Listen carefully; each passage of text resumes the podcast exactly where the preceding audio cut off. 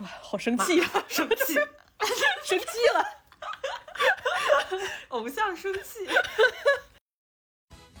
好像这些弱势群体，只有拥有了这种超出常人的毅力，获得了那种超出常人的成就，他们才值得被关注、被歌颂。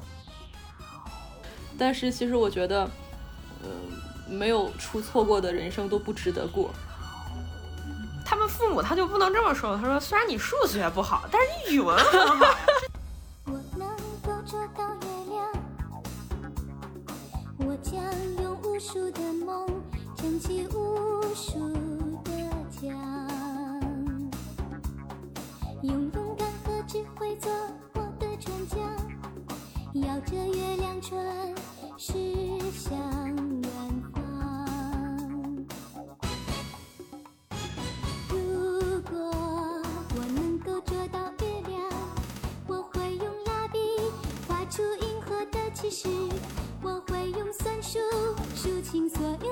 有的星星，把最亮的一颗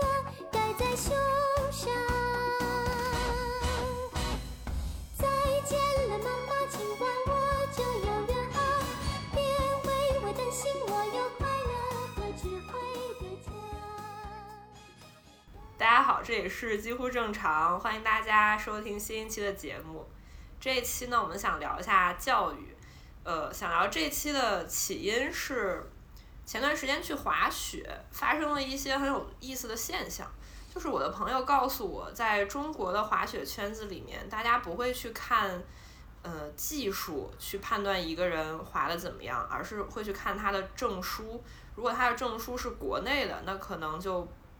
不是很行。这个人可能如果这个人的证书是国外的，无论他滑的好不好，那他就是大牛。在比较技术的时候呢，大家也不会直接去说我们怎么才能让这个滑行更有力或者更有效率，大家会进行一个拉踩，就是各种体系之间会有一个比较，比如说呃瑞士体系就瞧不起美国体系，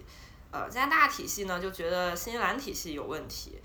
就是没有一个好的方式去展开这个讨论，大家都不是在真正的去讨论技术，而是去互相给人当爹，觉得自己最牛。这个现象就让我们反思一下我们的教育。我觉得可能是我们的教育没有教会我们怎么去正常的去讨论一个问题，而是只会进行一些比较。就比如说，我们从小就会有这么一个话，就是谁谁家的孩子就比你强。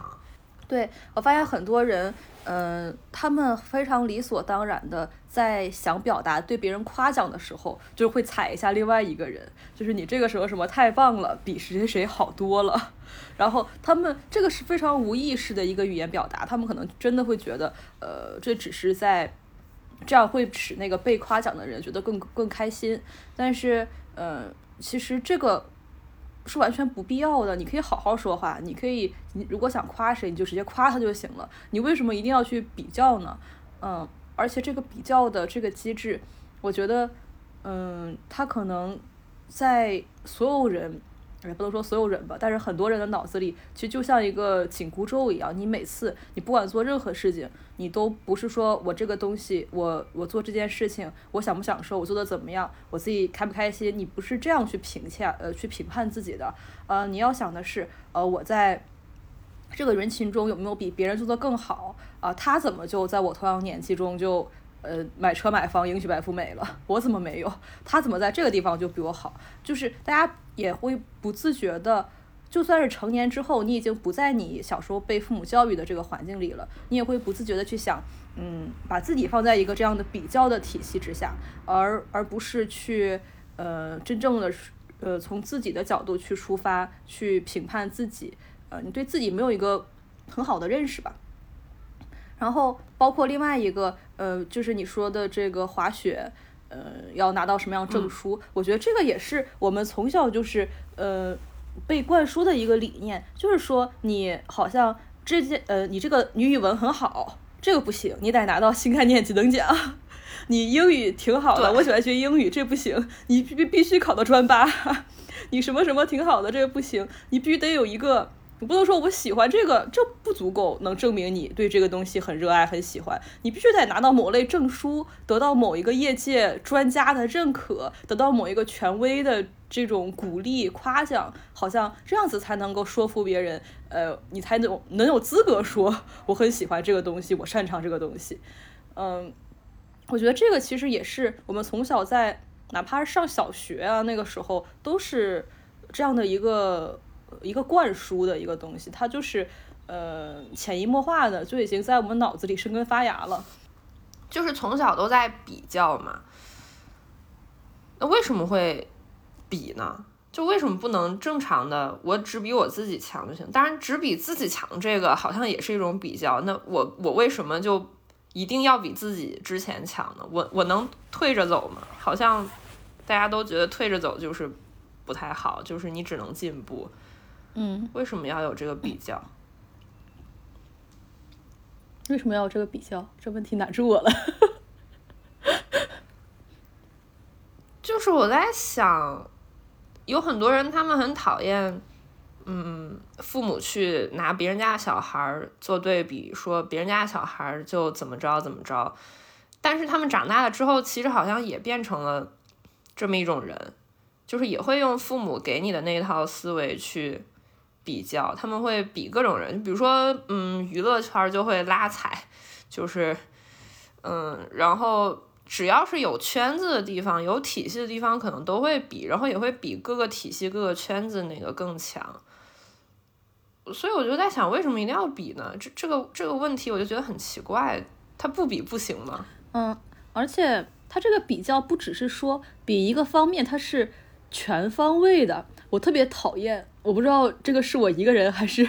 有没有别人也这样想，就是我特别讨厌那个所谓的木桶原理，就很多人会说啊，决定你的是你最低的那块木板，就决定了你能装多少水嘛，就是那个那个原理。我觉得特别讨厌。那每一个人他就是有的人就擅长的东西不一样，那你不可能要求我啊，英语比人家好，语文也比人家好，体育还比人家好，计算机还比人家好。就好像我工作了，你也不可能要求我，呃，这个呃翻译我也同声传译，然后搞市场营销我也专业，然后写剧本我也专业，怎么可能呢？有东西我就是不擅长，他不能不不能决定我这个人是一个怎么样的人呀。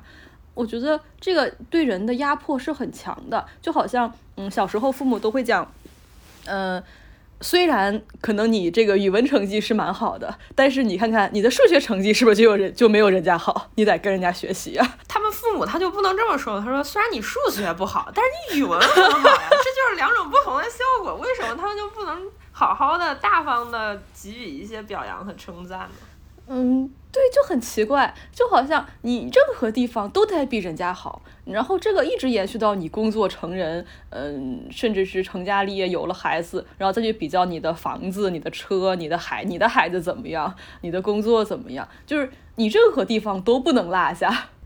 而且我们刚才说的那个说语文、数学那个或者数学、英语的那种比较，其实它也是一种打击教育吧，就是父母不会去好好跟一个小孩说。啊，你就是真的很棒，即使你没有考好，你也是妈妈心里最重要的孩子，最好的孩子，最棒的那一个。就是，呃，我记得之前在微博上看到了一个，嗯，综艺的截图吧，那个小孩就在控诉自己的妈妈说，嗯，我已经考得很好了，但是你你总是不夸我，呃，为什么你要打击我？然后他妈妈就说，如果我夸你了，你就会飘了，你就不学习了。就是我觉得这种家长真的很可恶。那飘了又怎样呢？不学习又怎样呢？不想学就不学了呗，飘就飘呗。就是我不知道为什么中国家长会很害怕自己的小孩会飘，或者他们为什么觉得如果你给予了孩子一个很正常的表扬或者鼓励，他就他就会让这个小孩变坏。嗯，就我觉得这这一点也很奇怪。对，就是我觉得这个好像非常普遍。嗯，就是很多父母会觉得，呃，哪怕你现在做的不错，你也不要得意忘形，你还是得反思自己还有什么问题。你就没有任何时刻能开心的、放松的玩一会儿。然后就他们会觉得，嗯，无论谁在批评你，或者谁在提你的意见，你都要去反思一下有有没有道理，是不是你的问题。不管他有没有立场批评我，都得是我的问题。对，尤其是他们会说这么一句话：“有则改之，无则加勉。”你即使说啊，我没有这个问题啊，他错怪我了，或者是这根本不是在说我的，家长就会觉得你应该戒骄戒躁，你应该去反思一下。即使你没有这个问题，你也要避免以后出现这种问题。我觉得这也是一种禁欲吧，就是禁止小孩去自己肯定自己的这么一个愿望，或者说是就培养出来小孩就是很不自信，有事儿就是反思自己。哇，然后反思着反思着就抑郁了。我觉得我好像在哪儿说过这句话，我梦到过这段。我这个好像以前是某一期节目里面说过。对，就是嗯，是的，最最最后就抑郁了。对，就是这个，包括我觉得，呃，甚至是一些，我记得我小时候看过一个电视剧，好像是讲了一个小女孩，呃，被强奸了，嗯，然后那个父母就特别。呃，就说那个好像这件事很羞耻嘛，就一直不报案。嗯啊，然后后来忘发发生了什么我忘了。但是就很多很多人在面对这种时候的，甚至他会对这个受害者说：“呃，你你是不是要反省一下，为什么这个事会找上你而没有找上别人？”这个就是啊，对，那那正好就要责备受害者啊，是因为我怎么样，我去勾引了他们，我穿了一件吊带儿吗？还是因为我怎么样了？嗯，这个。并不是所有的事情都要反思你自己的，嗯，我觉得这个思维的方式本身就是不对的，它会让很多人，呃，会觉得如果我更听话一点，如果更顺从一点，如果我注意一点，这些坏事就不会找上我，这都是我的问题。但是有的时候它就不是你的问题啊。嗯，我觉得，我想了一下，为什么？家长总去进行一个打击教育，或者说总是让你去有事儿没事儿先反思反思自己，有事儿没事儿你先戒骄戒躁，有事儿没事儿你就无则加勉。是我觉得可能只有这样，他们才是能表达他们无上的权利吧。因为只有小孩和大人这种完全悬殊的权利对等，他才能呃权利不对等，他才能表现自己是一个。有权利的、强势的一个个体，他肯定不敢对自己的上司，或者说随便一个路人，他只敢对自己小孩这样，就是想要获得一些权利，但是又没有地方，或者就是一种发泄吧。我觉得还有一个原因就是，整个中国的历史可能就是一个很顺从、很服从的历史。嗯，大家会觉得，如果你是一个出头鸟的话，你肯定会被打。所以，出于家长们仅有的社会经验以及他们受到的教育，他们只能给出一个方案，就是说你要反思自己，嗯，你不能太出挑，你不能飘，对，嗯，可能还有一个原因就是，嗯，我说我刚才举的那个例子，就是说家长怕他不学习什么的。呃，现在比如说我，我会觉得不学习也没什么，因为出路有很多。但这只是出于我的这么一个考虑，我觉得出路有很多。可能在很多其他人的眼里，或者是上升渠道更窄的一些城市，它只有学习能让这个人得到一些提升，或者只有学习能达到家长们预期的那种他以后能过上好日子的这么一个目标。所以，嗯。他会觉得还是应该学习，但我可能还是不知道为什么，就你鼓励他，他就不学了；你只有打压他，他才会学。对这个问题，我也没有想明白为什么。哎，我觉得刚才你说的那个，这是因为为什么大家就是上升渠道太窄，然后大家必须逼孩子学习？我觉得其实是因为，嗯，大家可能对于好生活的想象真是太贫乏了，就是他们觉得，呃，你只有。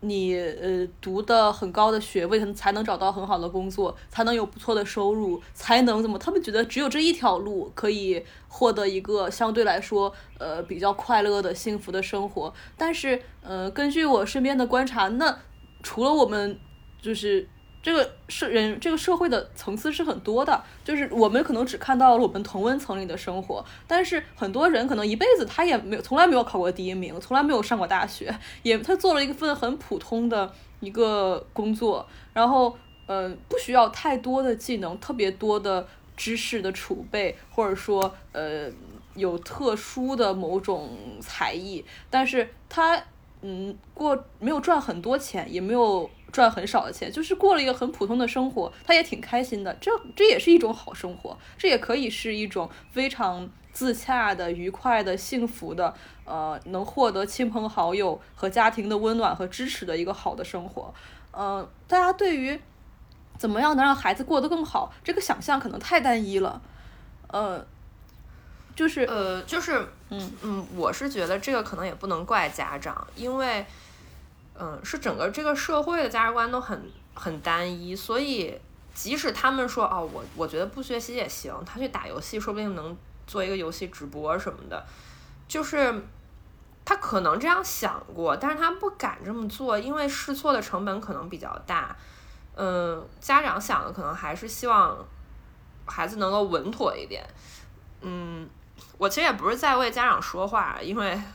我也没有什么必要，我也不是家长。对，呃，我我觉得可能是整个社会的价值观都是很单一的，所以作为一个个体，他能做的可能也就这么多。他会觉得，那别人的小孩都这样，那我为了他稳妥，我起码不要让他出错，我不想让他更好，但是他不能出错，所以。呃，大家就选了一个最稳妥的方式，包括那天，呃，周六吧，我跟一个姐姐说话，我们就讨论那个九九六跟内卷的这个事儿，然后这个姐姐就说，她觉得大家去选择九九六或者说选择内卷，嗯，不是不知道这个东西不好，它是错的，它难受，它很累，而是可能这是一种最轻松的方式。虽然每个人都在控诉九九六，但是他他。不用动很多脑子，因为如果你选择了一个自由职业，自负盈亏，或者是你选择了一条跟别人不一样的路，这个成本可能会比较大，不一定每一个人都有这个决心还有能力去负担这个东西，所以大家就是一方面骂着九九六，一方面又去九九六，嗯嗯，对，然后那天我呃。我我之前看那个，就我们一起看那个小姐研究那本书，嗯它里面有一个人写了一句话，我觉得挺对的。他说，嗯，我们的成长其实是在大概率价值观下对社会期望的主动内化，升学、恋爱、工作等等所有环节，我们都希望自己好则更好，优则更优。我们相信自我奋斗，也相信我们能够自我奋斗。就是作为这些，嗯。研究小姐的这些人，他们就是可能生活在象牙塔里面，而且他们就是那种没有出错的生活，呃，就是所谓的好的生活。其实你说是他们自己选的吗？可能好像也不是，就是被社会期望给裹挟了，然后他们把这些社会期望给内化，觉得哦，呃，这不是社会期望，我自己也想要这个，就是。可能这些家长，包括很多现在的年轻人，他们都是这么想的，所以这个价值观就会越来越单一。嗯，很多人就是很害怕我在人生路上有某一步走错了，就将会导致不可挽回的后果。但是其实我觉得，呃，没有出错过的人生都不值得过。但是。当然，当然，我说这个出错不是说原则上，我觉得你希望教导小孩成为一个什么样的人，成为一个诚实的、正直的、有良知的一个好的人，你教给他这些东西就可以了，其余的东西他是要自我发挥的。嗯，现在就是你必须要按部就班的上学，你读到。本科读到研究生，呃，找一份非常稳定的工作，然后呢，你就要考虑买房结婚，就这是只有一条路，你不能出错一点儿，出错一点儿你就跟不上了，你就要被后面的人追上来了，你要被淘汰了。嗯、呃，那我也想，那我从小学习都挺好的，那我班上后面就是从来没有考过第一名那些孩子，现在现在也活得挺好的，人家又活着也有自己的生活呀，都不一定过得比我差，可能过得比我开心多了，好吗？我觉得这是不是就我在回想小的时候那些学习不好的人，其实大家是会对那些学习不好的人是有一种鄙视心理的，就是啊，如果你不好好学，你就跟他一样；如果你不好好学，你就跟他一样，以后上不了大学。就是大家的这个想象里面，这些就是差的、不好的、弱的。那每个人都会去被逼着去做一个强者，就是我觉得现在教育就是一个慕强教育。嗯。对啊，这就是强迫你，你必须要解决问题。如果没有解决问题，就是你无能。呃，你必须要征服这个，征服那个，搞定这个，搞定那个，你必须要效率高，你必须要有目标明确，你要奋斗，你要这样，你要那样。如果不是这样的话，那么你就是错误的。嗯，这个我觉得，那每个人性格和想法不一样，然后每个人他可能他想奋斗的东西，或许是家长认为无用的，比如说有的人我就是喜欢电竞，家长觉得你在打游戏，我就是喜欢呃喜欢搞文艺，家长觉得这个行业不正当。然后我就是喜欢这个这个东西，它是非常个人的，嗯，就好像就好像那个郑爽的那个，不是也是，嗯啊，大家都觉得他父母觉得当明星多好啊，你为什么怎么可能会抱怨这份工作，赚的又多，又是在台上所有人都关注你，但是可能对他这个性格来说，他根本没有那么强的表现欲，他也不想做过这样一种人生，但是他非常不得不的获取了这样一种能力，成为他唯一的技能。然后就一直被裹挟着过到了今天。就是我的一些学生嘛，可能很多是初高中生，他们的父母为了他们的升学，呃，牺牲了太多了。这个成本，我觉得是会压在孩子身上的。呃，有一些家庭就不讨论，因为他们家庭可能条件比较好，呃，就是呃没有这个问题。但我之前带过一个孩子，他那个高中生。嗯，非常懂事，是那种体制内的那种好学校的，嗯，他们的他的父母，呃，就是为了让他上这个好的学校，就是在市中心非买了一个非常小、非常破的房子，呃，然后他那个孩子想出国留学嘛，但是因为家庭条件不允许，所以只能那个考他们学校的呃一个什么项目，呃，就是有奖学金的那种，嗯，所以他就是。呃，我就觉得这个家庭的一切，包括他父母的工作，呃，他妈妈为了陪他孩子，这他所以住在市中心，他工作在嘉定，每天通勤特别特别远。然后，嗯，他每次我到他们家里面去上课，呃，总会有有一方家长，可能是爸爸，可能是妈妈，要要呃那个把工作都推掉，呃，在家里，就是他们为了孩子可能会。举家搬到另一个地方，可能会倾其所有，就是负担特别大。嗯，我觉得这样子其实有一些家庭可能处理的比较好，孩子可能会相对来说，嗯，就接受程度高一些。但是有一些家庭，嗯，可能会让孩子觉得就很痛苦。呃，一切，所有的一切都指望着我，所有的所有的东西对，就是所有人在盯着我。我突然又想起来一个，呃。人不愿意好好说话的一个方式，就是很多人表达关心的方式是通过责备来表达的。呃，就比如说他觉得，呃，他因为心疼你最近呃太工作太忙了，哪儿哪里不舒服，他会说，哎，你怎么这么不注意呀？你怎么这样？你怎么那样？他是通过这样子来表达的。我之前去，呃，我之前做另外那个一个活儿，去采访了一个阿姨，然后她跟她老公呢感情还是可以的，还是不错的，但是，嗯。有唯一一个问题就是她，她觉得她老公一辈子从来没有说过任何暖心的，就是比较正面的表达关爱的话。她跟我讲一个事儿，我觉得很有意思。呃，她之前那个因为生过一场病，有点严重嘛，就是是有一定概率可能这个人就就活不下来了。嗯。然后她老公呃还是有点担心，就是挺担心她的啊。她后来有一次呢就好了之后去跳广场舞。然后回来 就是有一次提前回来了，她老公问她你怎么这么早回来？她说哎呀，突然那个心脏有点不舒服，感觉很怎么怎么样。她老公就很生气，说哎，你看你天天晚上不睡觉，然后怎么怎么怎么的，就一通责备。她也很生气，很愤怒，俩人大吵了一架。然后她，然后她老公不让她去跳了嘛，她第二天说不，我还要去跳。一早她又去跳，然后呢，然后后来她发现。她跳着跳着，她发现她老公在那个就是可能街角或什么地方看不见的地方，在偷偷跟着她，就其实担心她中间会出什么问题。呃，其实这个行为本身是很温馨的、很温暖的，但是她就是不能好好说句话，就是啊，你是不舒服啊，或者怎么怎么，就不能好好说，就非要 吵一架。然后，但是其实是很在乎的。呃，我觉得这表达方式好像很多人都有这个问题，大家不会很正面的表达自己的感受和关心。呃，一着急就是那种很很生气的、很愤怒的责备式的这种语气，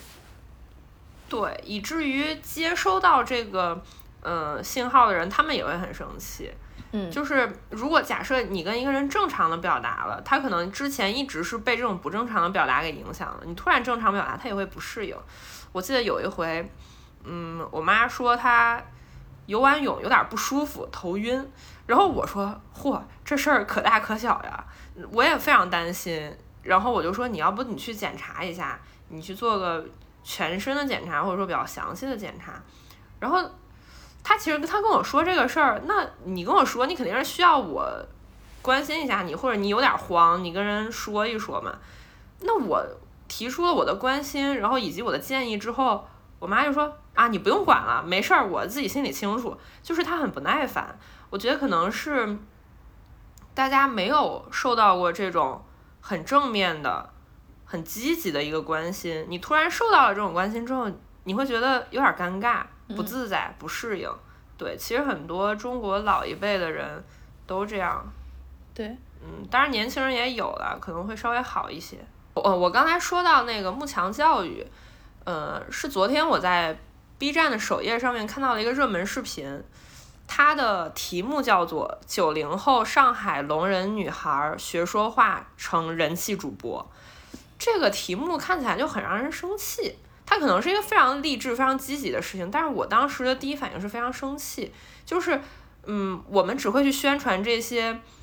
残障人士，他们经过自己的不懈努力，达到了一个很牛的一个目标。但是那些很普通的残障人士，他们呢就没有他们的声音。嗯，就是我记得小学的时候，大家都学了一个课文，叫海伦凯勒给我三天光明。那个，假如给我三天光明，当时嗯，好像大家都很感动，说啊，这这个人太牛了，他怎么能这么的正面、正能量，身残志坚。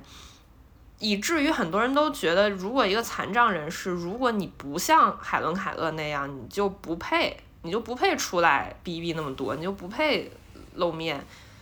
嗯，而且我记得小的时候学史铁生的课文，也是大家都在就是宣传的重点，这个课文宣传的重点就是，他虽然一个作家，但是更重要的，他的身份是一个坐轮椅的作家，他是一个有很多疾病的作家。那他是怎么去战胜身体的疾病，去人定胜天的，而不是去说他这个，比如说他的文章里面的哲思啊，或者说他的一些观察，好像都没有这些。大家宣传，包括很多语文老师，他们讲的就是这个这个人是如何的身残志坚，好像这些弱势群体只有拥有了这种超出常人的毅力，获得了那种超出常人的成就，他们才值得被关注、被歌颂，他们才配。拥有幸福。如果他就是一个普普通通的残障人士，就像你跟我一样废柴，那他就是残障人士里面的败类，他根本就不配被关注。我我就记得之前跟一个朋友讨论，我说，嗯，其实日本包括台湾，嗯，然后还有很多国外的其他的地方，他们对。嗯，残障人士的一些保护或者是给他们的便利是很高的，比如说盲道啊，或者说地铁这些，他们就是大家经常会看到残障人士或者盲人坐轮椅的人，他们在地铁里面就自如的出行，但是在中国就没有，是因为中国没有残障人士吗？肯定不是，因为我们人口基数这么大，那是因为我们没有给他们提供这些便利的措施。然后这个朋友就说，那如果。在哪儿都建上盲道，那成本太高了，可能承受不了，就是政政府可能承受不了这个成本。我就觉得这个我们的教育一定是出问题了，嗯，就是，嗯，我们好像一直都在宣传如如何成为一个强者。如果你是一个残疾人，你如何应该很强去克服自身的一些缺陷或者说弱点，嗯，而不是。告诉大家哦，一个好的社会应该让每一个人都能够正常体面的生活，即使你不是很优秀，也不是很强壮，甚至不健全。然后，嗯，我们的社会总是在宣传这些残疾人应该怎么样去战胜这些，而不是去告诉我们这些普通人，或者说我们这些社会的一员，我们应该做点什么去帮助他们。这方面好像一直都是缺位的，所以以至于大部分人都没有。没有能力对弱者共情，所以那个朋友才会说，如果政府去建盲道，那成本太高了。那我觉得这就是应该政府做的事情。嗯包括前段时间我们两个看的那个小姐研究的那个书，里面，嗯，大家一直在说的一个点就是，很多人去做这些小姐的研究，或者说是帮他们做一些疾病的科普的时候，呃，很多人的出发点是错的，就是说，呃，我是一个圣人，我是来拯救这些失足妇女的，呃，我是一个俯视的态度，想要让他们回归正轨，重新做人。但是，什么是正轨呢？他们为什么要重新做人呢？就是他们做这个工作也只是一份工作而已。他就我觉得做小姐可能跟做一个程序员、做一个清洁工一样，它只是一份工作而已。就太多人他没有办法去理解这些人，就是站在一个圣人的角度去俯视他们，嗯然后给他们一些一些一些所谓的怜悯吧。就我觉得这是跟整个社会的这个慕强教育分不开的。包括为什么刚才我们说为什么嗯，很多家长都想要小孩儿一直优秀，一直考第一，呃，那。然后那些学习不好的人就是永远被忽视，但实际上人家也过得挺快乐的。就是你只有强才是唯一的出路，这这就很恐怖。嗯然后你刚才说那个残疾人那个事儿，呃，就是让我想起来另外一个事儿，我就觉得非常不不能接受的，就是很多人真的觉得为了所谓的大多数放弃一些少部分人是正当的，这是是道德的，但是这件事它就是不道德、不正当的，没有人应该被放弃，哪怕他是少数群体，哪怕就是为了更更大的好，你也不能牺牲这些人，这个这个就是道德问题。呃，但是他们觉得这样就是正当，这是理所应当的。我不能就好像呃，比如说那个呃疫情的时候，大家会觉得呃这个牺牲牺可能有一牺牲老人要比就是牺牲一个那个青年人，嗯、更就是更能够接受，算对，更划算。就这个想法，我觉得本身就很可怕。像为了大部分人，呃，能生活得更好，好像残疾人是生活的就稍微做一些牺牲，好像是应该是正当的。为了国家更安定，那么让一些人失声，不要他们说话，就是不考虑他们是正当的。为了国家安定，呃，有一些话题不能被讨论，或者说有一些群体不能被提及，这是正当的，这就是不正当的呀，这就很奇怪。就是说这些话的人，那难道你们不会变老吗？你们不会生病吗？就是你没有人永远会是呃那个大部分那个那个占利益的人呢。有一天随随便便一天，你可能就会变成难民，你可能这个下一个就是你，就是我们都一样。大家总是会觉得好像我永远会，我如果站在权力那一边，我就和权力永远是那一边的，都不是的。你你你也是弱势的，有一天他就是你。是吧好生气呀、生气，生气了。偶像生气，呃，这俩人气坏了。呃，嗯，我想想他怎么接啊？接我们生气这一把。哦，最近还有一个事儿也很让人生气，就是那个阳刚之气的新闻，他太生气了。这个思路是指望一个男老师培养一个班的人的阳刚之气，那我寻思，那一人一个爹都阳刚不了，那一个男老师培养一个班，这个 KPI 也太重了吧？这根本不现实！不是，我在想，怎么叫阳刚之气啊？我我脑子里想到那种阳刚之气，就我能想联想到的都是那种每好几天不洗澡，头皮屑掉的满地都是，把袜子脏的。不是你这也是刻板印象，你这也是刻板印象。我会想到那种所谓的，就是和尤其是那种北方的家庭会说那种男男子汉，但是我都会联想到一些很多不好的东西，你知道吗？然后我觉得男阳刚之气就是呃不共情，就是什么都不在乎，好像这样显得更酷更爷们儿。呃，那个阳刚之气就是不能 呃不能那个呃，甚至他们很很多人甚至在可能在打女人的时候，甚至在呃做爹的时候，在呃欺负小孩，在欺压别人的时候，也会觉得自己很爷们儿、很 man、很阳刚的。就是我觉得这阳刚之气，嗯，很多人对他的理解，嗯，就是这样的。我接触到很多一些比较传统的北方家庭吧，尤其，呃，他们真的会觉得这样就是爷们儿，老爷们儿就应该这样。嗯，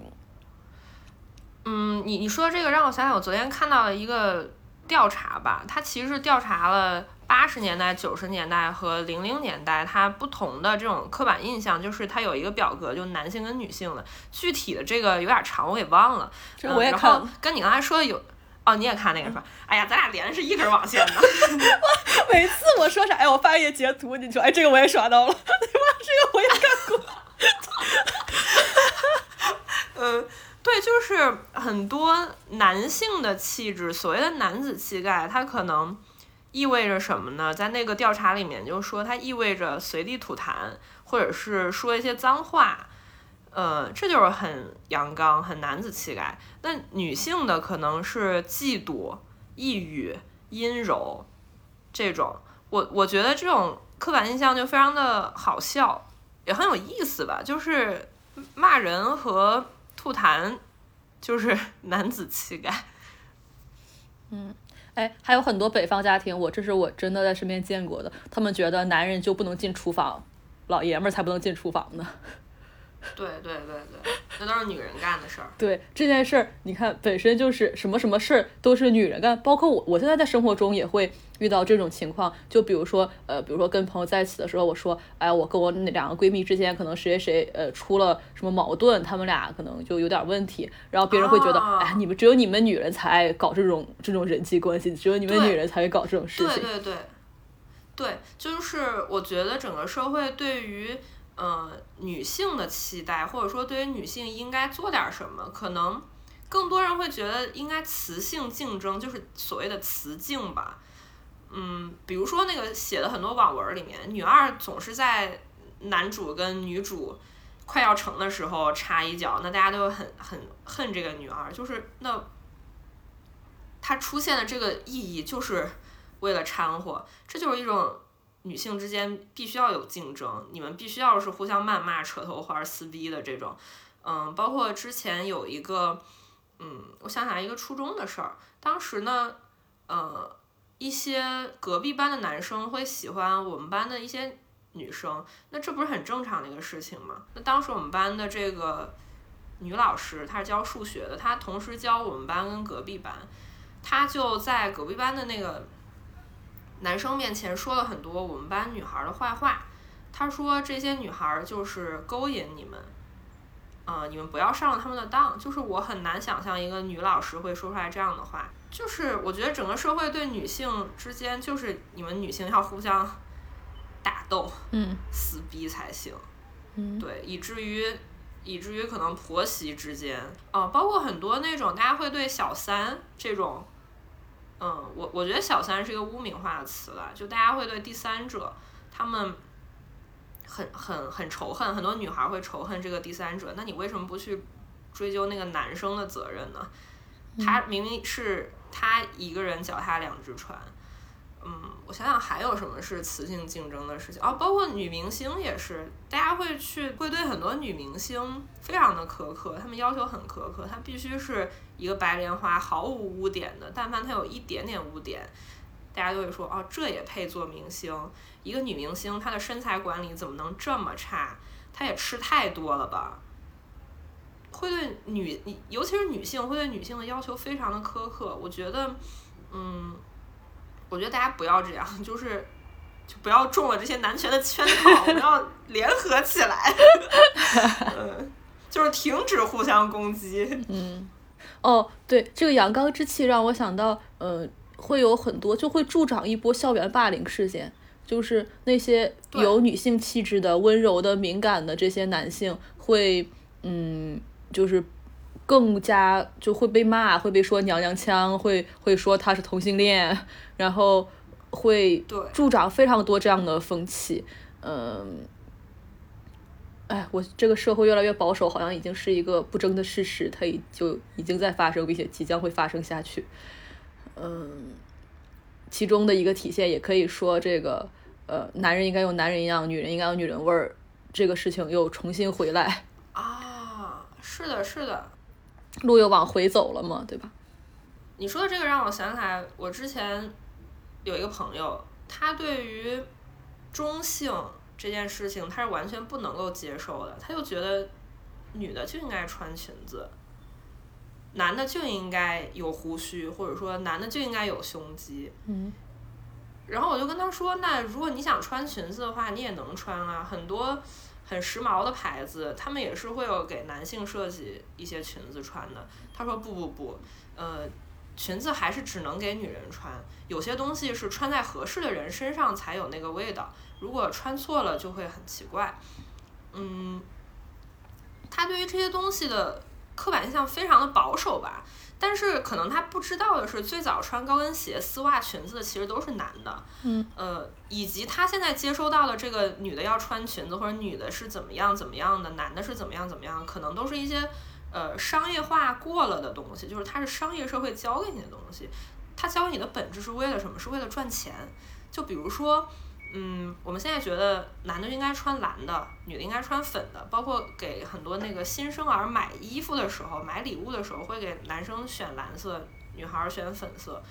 嗯，但是在一战之前，这个是反的，就是男孩儿是粉色，女孩儿是蓝色。那为什么后来他定义了成了现在这个样子？当然是为了赚钱嘛，就是给他一个定义，然后这样就好好卖货了。嗯，包括现在女女孩儿抽烟，为什么女孩儿会有她们专属的烟？就是这种细支烟。是因为，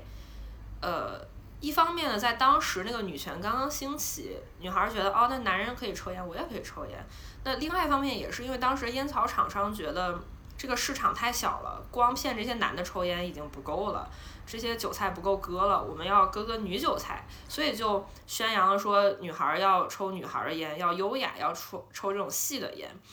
包括我们现在滑滑雪，就是其实单板单板滑雪这个女性的滑呃滑雪板是在二零零八年之后才有的。嗯，这个是我听了一个 NPR 的播客叫 How I Build This，里面有一期采访的是嗯一个做单板起家的品牌，它叫 Burton。他的老板说，二零零八年以前是只有小孩的板子和男士的板子，没有女版的。那零八年这个经济危机了，可能大家日子都不太好过，他们就想扩大一下营收，那怎么办呢？那就骗女的来滑雪呗，呃，所以才做了女性的板子。就是有很多你认为现在理所应当的事情，可能一开始都是因为资本，就是因为钱，想要赚钱而已。嗯，哦，刚刚说到这个烟，它很有意思的一个点是，现在抽细烟的，它。可能很多女的她不抽吸烟，抽吸烟的是什么样的人呢？是穷人，因为吸烟更便宜。就是，呃，不针对任何地区啊，嗯，其实国内东北抽细烟的比较多，因为吸烟便宜，而且抽细烟的人可能大多数也都是男士。这个数据是国家烟草局的，要喷就喷烟草局，别喷我。呃，我刚才有一个很有很有意思的点，嗯，就是女士抽烟可以，但抽烟你也要抽的优雅，你要抽一根细的，对，呃，然后对男的来说，你说他娘，就是这种好像是一个天大的侮辱。为什么你说一个人有女性气质，这是一个负面的，是一个侮辱呢？这件事本身就非常值得玩味，就是很多人会骂男孩儿，哎，你怎么能这样唧唧歪歪的，像个女人一样？像个女人一样，为什么是一个骂人的话呢？像个女人一样有什么问题吗？而且可能更多人不会说像女人一样，他们会直接说你像娘们儿一样。就这个词儿我更讨厌，嗯，就是我觉得它非常的冒犯，嗯，就我在想，他为什么要阳刚之气？这个女性气质是不太好吗？是让人害怕吗？嗯，我觉得。我如果想象到，如果成为所有的人，全民都要培养阳刚之气，我们会出现更多的犯罪事件，出现更多的家暴，出现更多的杀人犯，出现更多更不文明的行为，而不是使这个社会变得更好。嗯，对，呃，有一个数据，就是在谷歌上面你去搜各个国家的女教师或者男教师的占教师总数的百分比。嗯，可能美国、英国、加拿大、澳洲这些比较发达的国家，呃，女教师大概都占百分之六十以上，可能更多的是百分之七八十都有。嗯，但是印度呢？印度这个男教师是世界上最多的，它占教师总数的百分之四十六，也就是说，基本上一半都是男老师。印度现在的社会状况是怎么样的呢？其实它可能并不能真的去类比说有男教师就一定会怎么怎么样。但是我觉得他可能有一些一些联系吧，就是在男性教师的阳刚教育之下，印度学生他可能就更男子气概、更雄性气概，呃，所以现在印度就整个犯罪率很高，嗯就是这种，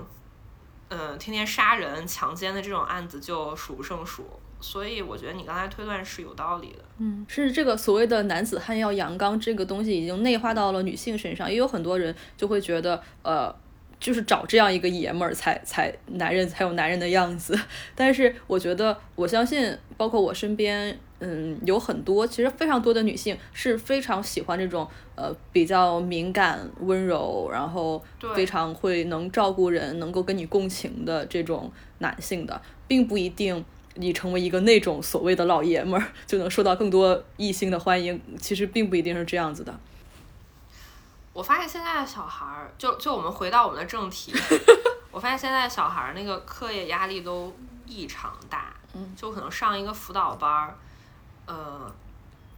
一个小时的辅导班儿，他可能来回加上父母的通勤，他要三四个小时，就非常恐怖，就感觉小孩儿在这里面是精疲力竭的，嗯就是我觉得可能小孩儿集中精力的时间也很有限吧。一个小孩儿他可能只有十五分钟的时间是能集中精力的，他剩下四十五分钟可能都在跑神儿，就是非常的比。嗯，我们一直在说要素质教育，就我们小时候好像都在提素质教育，现在好像不怎么素质了，就开始又开始填鸭了。嗯嗯，因为我在想，有一天我突然想到工作这个事情，或者说你哪怕不是在工作，你干一件自己很喜欢的事情，你也不可能保证二十四小时都去干，你可能集中精力的时间就三五个小时，就是四个小时差不多了。所以当我意识到这一点的时候呢，我又觉得，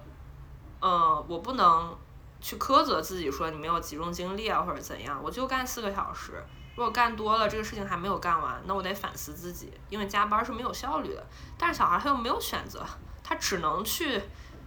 这一个小时忍受，而且忍受完一个小时，他要继续忍受，忍受 n 个一个小时，就就是你的这个工作效率跟工作总量未必有提升，但是你的幸福感是骤然降低的。嗯，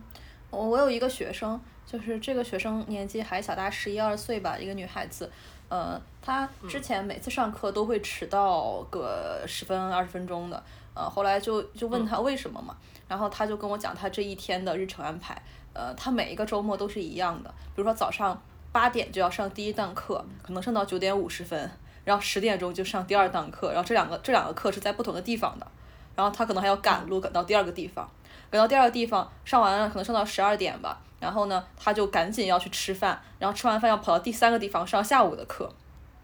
就他一天完全是在赶场，呃，这个中间的时间甚至都是不够的，呃，所以他才会每天都迟到，呃，然后呢，这种他每次，因为我给他上的是英语口语嘛。呃，就是有很多对话练习。我每次一问他，就就是比如说关于度假呀、关于休闲啊这种这种这种口语话题，他的回答就是能，他最大的想象就是今天可以不用做作业，我可以打一会儿游戏。他对呃我还能进行什么活动这件事儿完全没有任何的想象。然后他嗯这这样的高强度的这种补习、高强度的学习，嗯、我觉得产生了一大批完全没有生命体验的孩子。呃，这个孩子已经十一二岁了，然后他对现在流行的任何明星啊什么都不知道。哦，有一天我们学了一个东西 叫电视剧，他不知道什么叫电视剧，他没有看过电视剧，啊，这是很可怕的一件事情。太可怕了对，其实这么大的一个孩子，应该对生活中的很多东西都已经有体会了，就是有经验了。但是呢，他有很多非常基础的生活的常识都是没有的，就他根本不知道这东西这个世界是怎么运转的，呃，或者是有有什么样的娱乐的项目，有什么可能性，他对嗯这些完全没有任何概念，嗯，因为他从小从很小开始，他就开始不断的去上补习班。他有一个唯一的爱好就是喜欢画画儿，但是他现在父母也不让他再继续去学画画了，因为嗯，他们觉得可能耽误学习嘛，嗯，所以我觉得这样挺可怕的。嗯，我就在想，就从小现在小孩儿就这样是为了什么？是提前培养一波人，他可以更好的去适应之后的九九六嘛？我觉得这也很恐怖呀，就是嗯更顺从。这个也是因为大家对于好生活或者说正确道路的想象是非常单一的，就是你想让你的孩子以后成为一个呃。就是过上不错的生活，成为一个人才，那么可能你要从幼儿园就开始计划他一整件事，呃，你作为父母就是孩子的经纪人一样，你要从小每一步都不能错。你要上什么什么样的幼儿园？他在上选择幼儿园的时候，选择上什么样的课程的时候，可能连他以后是在国内上学还是在国外上学，大概要学什么样东西都已经想好了。他早就给孩子铺了一整条路了，就是这个中间一个环节都不能出差错。嗯，就是挺挺吓人的。呃，父母也很焦虑，孩子也很焦虑。所以，如果当这个小孩儿在可能十几岁的时候，他突然有自我意识，他觉得我应该去做点什么，或者我想做什么的时候，就会出现父母觉得，哎，这个小孩儿怎么突然叛逆期了？他怎么开始早恋了？嗯，对，叛逆这个东西也是这两天我在想的。叛逆这个词可能就不该被创造出来，这个词这个词存在就很奇怪。什么叫逆？这个逆是那个忤逆的那个逆，你知道吗？你只要是对对一个强权你不顺从，你就是在叛逆，就是。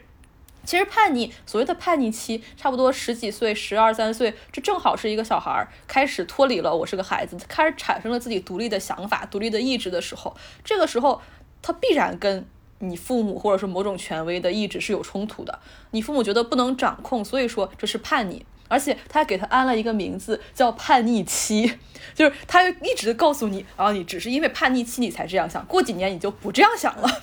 你会怀疑我自己，哎对，，这都是暂时的。对，过几年可能我就不不这样了，所以我现在的想法还是错的。他们，呃，我他们的这种，嗯，所谓的我理解你现在叛逆期，这是一种不是一种理解，不是真正的理解，而是一种自上而下的包，有一种原谅他的感觉。嗯，怎么说？就是你现在这样，我不跟你一般见识，对你总会长大的。你长大了你就知道了，对什么的。嗯，就是这么说，其实会让孩子承担很多就根本不必要的压力啊。他以后的想法或许真的会变，或许不会变，那这是他自己的事情，好吧？但是，呃，你不要提前就去告诉他，你这个想法是错的，或者这想法只是暂时的，以后你总归会想回来的。呃，然后还有还有一些孩子，嗯，其实我们高中有很多，他是主动归顺的。他从小要做出一种小大人的样子，就是可能十几岁他就会讲啊，我以后要做公务员啊，家里有关系啊，这些都很轻松啊，这样活着才是好的呀。你们老谈什么理不理想的啊，你们真是太幼稚了。只有这样我才是呃，就是我才是智慧的，我这样呃更圆滑、更成熟。从小他就倚老卖老，你知道吗？他他主动投顺了这一套体系，然后但是他在说这个话的时候，他其实并不真正知道他在说什么，呃。然后可能在他自己二十多岁、三十岁的时候，他照这条路一直走，然后发现这条路行不通了，然后开始他自己把自己活在套子里了，自己把自己困住了，然后他被对自己熟知的这一套东西产生了怀疑，然后呢，他就很痛苦，开始挣扎。其实这是很多人是这样的，呃，这个尤其出现在那些学习成绩很好、各方面都蛮不错的这种呃孩子身上。嗯，他们会主动的把自己归为这样，他们认为这样是更好的，呃，主动的去投投顺，就归顺这个权威，这种主流活法，就他们会以此产生一种存在感吧，找到一种自己的那种，呃，就是嗯，显得自己比别人更好这样一种感觉。嗯，你说的这个一开始这个叛逆的这个，你说叛逆这个，我其实挺赞同的。就很多家长他说你叛逆，你青春期叛逆期什么的，他为什么不能换一种角度想呢？你小孩有自己想法，这很可贵。有很多小孩他没有自己想法呀，就是为什么你不能接受一个孩子他有自己独立的意识呢？嗯，包括还有早恋也是，我不觉得谈恋爱有什么早或者晚的。这么一个，包括很多人说谈恋爱早恋为什么不好？因为它会影响学习，学习是一件很重要的事情嘛，它有什么值得被影响的？那为什么我天天吃饭它不会影响学习呢？我我是我很爱睡觉，它不会影响学习呢？只有谈恋爱才会影响学习，而且就是我不觉得学习这件事情很重要。当然，这可能是我现在站着说话不腰疼，因为我现在不需要去参加高考了，呃。但是我还是觉得，很多人把恋爱、谈恋爱，或者说是喜欢一个人这些事情，归一个早或者晚就是早恋、晚婚这种，我觉得都很不对劲。还有叛逆，你叛的是谁？逆的是谁？你叛的是你的父母，逆的是父母作为一个权威的形象，这也很不对。就是父母能不能有点避数，摆正自己的位置？嗯，你刚才说的那个第二种小孩，就是他主动去归顺这么一种权威，或者说归顺一种成人的体系，我觉得可能也是一方面，他们从小受到教育可能更强硬，更需要他们很乖的这种。因为我记得这个你说的这种同学，我记得有一个例子，他说他从小他只在外呃只在屋里看书，他从来都不跟其他小伙伴儿出去玩儿。他说这些事情的时候，他是一个非常自豪的一个状态，就是看书才是高贵的，出去玩儿闹那些都不是我应该做的，不是一个女孩子应该做的，或者是不是一个很。大家闺秀，一个呃中产阶级应该做的，一方面就是因为他们从小受到的教育可能太严苛，另外一方面可能也是在他们高中或者说是大学的时候，这种该有自己意识的时候，他们看似有自己意识，但实际上好像。还是太胆小了吧，他们不敢去尝试其他的，就是他们其实还是没有想清楚自己要什么。他看似自己好像想清楚了，我就是要走这条路，就是要走家长规划好这条路，但是他其实又是不甘心的，他只是可能没有选择或者不敢去选自己真正想要的东西。刚才我们聊的这些东西，呃，其实我以前觉得只是存在于我们小时候的那个时代，可能经过这么多年过去，呃，这个事情。就教育已经慢慢的在改进，会变得越来越好。呃，但是通过这两年，我自己开始做老师也好，包括接触到身边的呃，就是更年轻的人也好，我发现，嗯，这些问题并没有得到解决。嗯，我们当年面临的那些嗯问题，在现在的年轻人身上还是一直持续的在面临。所以我在想，我们应该做点什么？就是如果你是在一个。呃，慕强教育的体系之下，或者说你一直被家长打击，你不如别人家的小孩，或者是，呃，你总是得不到赞扬，你总是那个被家长强烈 PUA 的人，或者你不太认同这个阳刚之气，但是你可能不得不去接受现在的教育环境，它可能就会是越来越保守的这么一个人。嗯，其实。我觉得能做的可能真的不多，但是你要相信你很正常，你是一个正常人。我觉得大家可以多给自己一些鼓励，呃，就比如像我自己，嗯，我也是这样被教育长大的，在我的生活和工作中，可能我会不自觉的，就是给自己提非常高的要求，呃，我会和做短视频的比做短视频。和做市场的比营销，和我会觉得我任何地方没有做到最好，我直接对标最高标准。我任何地方没有做到，我觉得是非常好的这样一个状态，我就会觉得我这个人怎么这么不行。但是有时候我就会想，哎，那我看看这个这大大马路上这么多人，人家也没有比我行到哪儿去，大家不都过得挺乐呵的。所以有时候我就会哄哄自己，鼓励一下自己，我还我还蛮不错的。对，就是嗯，其实已经到结尾了，但是我突然想到，嗯，就是这一年来我可能最大的转变是我不再相信自我奋斗可以实现什么那套叙事了，就是你奋不奋斗都无所谓，你不想奋斗也可以瘫着，你不想做一个强者，你也可以做废柴，就是这些都没关系。嗯，赚不赚钱也无所谓，你是不是行业的佼佼者也无所谓，你是不是第一名都无所谓，因为总有人要当那个最后一名，但是最后一名也不见得就不开心，不管是第一名还是最后一名，可能大家都还蛮正常的。嗯，好了，这期节目就到此结束吧，感谢大家收听几乎正常。如果你喜欢我们的节目，希望你能把它分享给你的朋友，也希望大家在各个平台和我们评论互动。嗯，如果是使用苹果播客的朋友，可以帮我们打分，这样可以使我们获得更多的被推荐的可能性。也欢迎大家通过呃邮箱或者是新浪微博给我们私信或者呃发邮件来互动。没了，行。那就这吧，就这吧，大家再见，拜拜。